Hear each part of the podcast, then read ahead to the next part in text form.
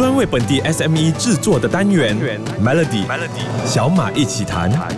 你好，我是小马。对大多数人来说，音乐是一种消遣娱乐，但是站在企业的角度，它其实也是一个巨大的产业和商机。很多的音乐人开始他们的职业生涯的时候呢，或许没有以盈利为首要目标，而是希望更多人听到他们的歌曲，和观众建立情感联系。如此简单的而已。不过呢，人还是需要吃饭的。听过很多做音乐的人因为找不到永续经营的模式而选择转行做音乐产业，真的那么难吗？这个礼拜的小马一起谈呢，我就特别邀请到来自新加坡的知名音乐人 Eric 黄韵仁老师。他创作过非常多大家耳熟能详的歌曲，像是林忆莲的《纸飞机》、蔡健雅的《无底洞》、张惠妹的《人质》等等。那 Eric 老师，很多人说投入音乐事业不容易，以你多年的经验，这一份行业和其他的企业有什么不同呢？音乐这个事业，这个圈子。可能对外面来说，他们会觉得这个东西很神秘，不太了解，所以连我家长我，刚开始入行的时候会觉得这个不是一个真正的 business 嘛。但其实，当你要真正把音乐做成一个事业的时候，其实你已经是一个生意人了，你是一个 entrepreneur 了。我也是啊，我要创作的时候，我要说服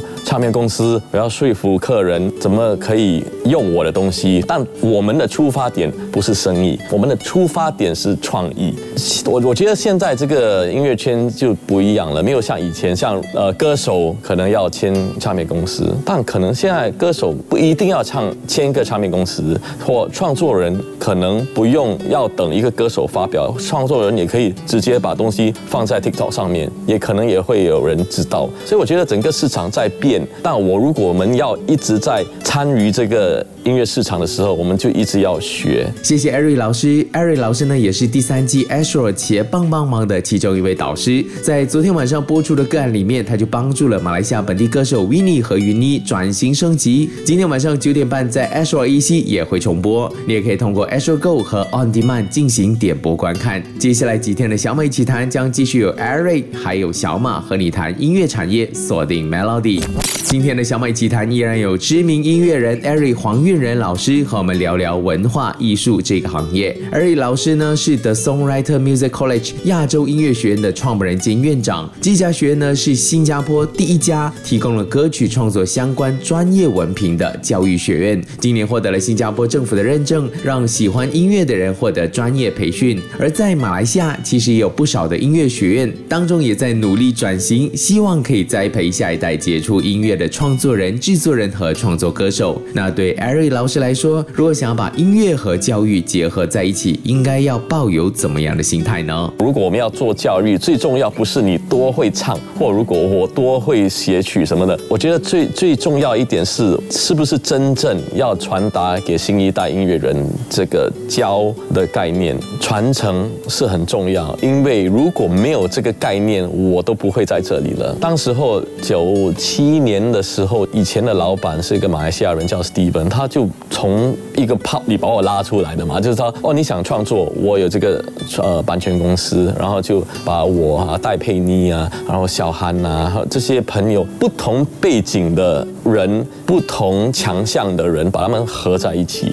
如果当时他没有做这件事，我在一在新加坡这么小的国家是很难接触到这整个市场或认识这整个市场。当他把我们公司卖掉的时候，我就跟小韩说，这个传承是很重要的。我们看到我们学生，他们也可以经历到哦，我帮张杰写一首歌，然后在 China Number One 啊，或者我帮那个江涛写一首歌，然后香港人多喜欢这些感觉，这些成就不只是他们的成就，是我们觉得哇，那个那个那个 kick 那个满足感是很大的。所以我们一直喜很 enjoy 做这个学院，就是这个唯一的原因，传承，把新一代音乐人带进去市场。对，企业需要接棒传承，音乐领域也一样。这种传承呢，不只是音乐作品本身，还包括了音乐教育、商业模式和创新。怎么样呢，才能够继续在不同的世代中发挥独特的影响力和价值？谢谢艾瑞老师。明天的小美奇谈，艾瑞老师也将跟我们分享当初创办音乐学院的原因。锁定 Melody。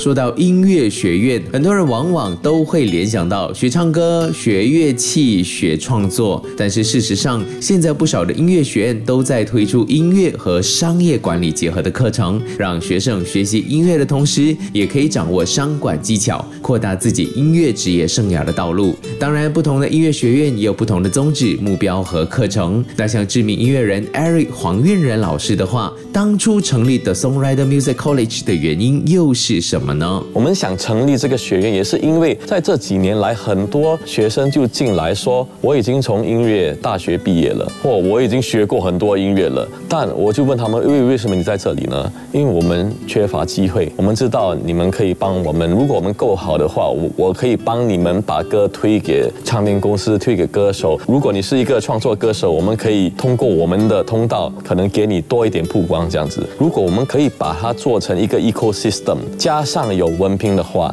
那就是我们的强项了。那也是我们很想做的事。不是每一个很会弹吉他或很会唱歌的老师可以做一个好老师，所以我们当初找的老师都是对教有兴趣的。我们学院没有 full time 的老师啊，我们的老师都是 part time 的，因为我要我们的老师都还是在圈内里面，然后在分享他们的经验给学生的时候，学生也会很兴奋嘛，觉得哎，这个二十多岁的老师 OK，我也 OK 啊，我也可能可以进入这个事事业。谢谢 Eric 的分享。其实不管是什么行业都好，良好的机遇还有伯乐，往往都是事业中取得成功的关键。所以我们们才说，一个坚定的决心，不断寻找机遇，建立有价值的联系，那在竞争激烈的情况下，才能建立可持续的事业。那想要投入音乐事业的朋友，或许音乐学院就是你的伯乐。明天继续有 Eric 老师跟小马一起谈。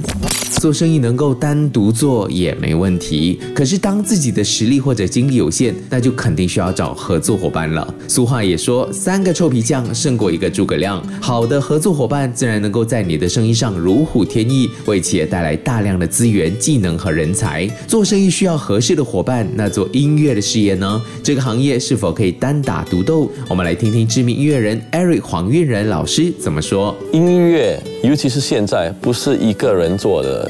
事，一首歌的成功，你会看到几十个人在做这件事，有歌手，有经理人，有 sound engineer，有有混音师，有乐手，有创作，有写曲，有有写词，一大堆人才可以做一个成品。音乐是一个 army 的人要成型的，要做一个成功的歌，所以要找一个志同道合一起做音乐是很普遍，然后很重要。你在 social media 啊，你看到这个人很会唱，然后你会很会写曲，你可以直接去 DM 他，最多他也说 no 啊。所以我觉得有两件东西，一个是你要要很肯跟其他音乐人合作，然后第二个你是要够厚脸皮。如果我们可以传达我们可以做或不能做的东西的时候，然后我们才比较容易可以找到一起志同道合可以合作，然后把我们想做的音乐东西做得更成功。每个成功组织的背后，总有一个强大的团队聚集在一起，完成重要的任务。而音乐事业也是一个由多个专业领域组织而形成的体系。谢谢艾瑞老师这么详细的解释。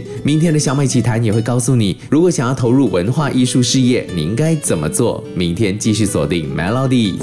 时代的改变，学习的态度和方式也会跟着转换。很多人认为音乐工作是一份没有前途的事业，但现在很多人呢都会选择自己的兴趣，发掘自己的才华，透过不同的管道展现自己，甚至是把才华商业化。现在依然有很多人有音乐梦，想要投入文化艺术事业。那艾瑞老师，你有什么建议给这些人呢？我们学院很多学生就是很有创意、很有才华，但是如果把他们现在立刻把他丢进市场，可能他们完全没有准备。为什么很多创作人或者歌手最后可能有一点曝光，但最后不见掉，是因为他们没有那个心理准备。人家认识我，我现在要怎么生存下去？这音乐圈子是很普遍，就是你今天人家认识你，一个月后人家完全忘记你了。你你要有心理准备的。如果你没有心理准备准备的话，你就会很很失望，然后这整个热爱音乐的。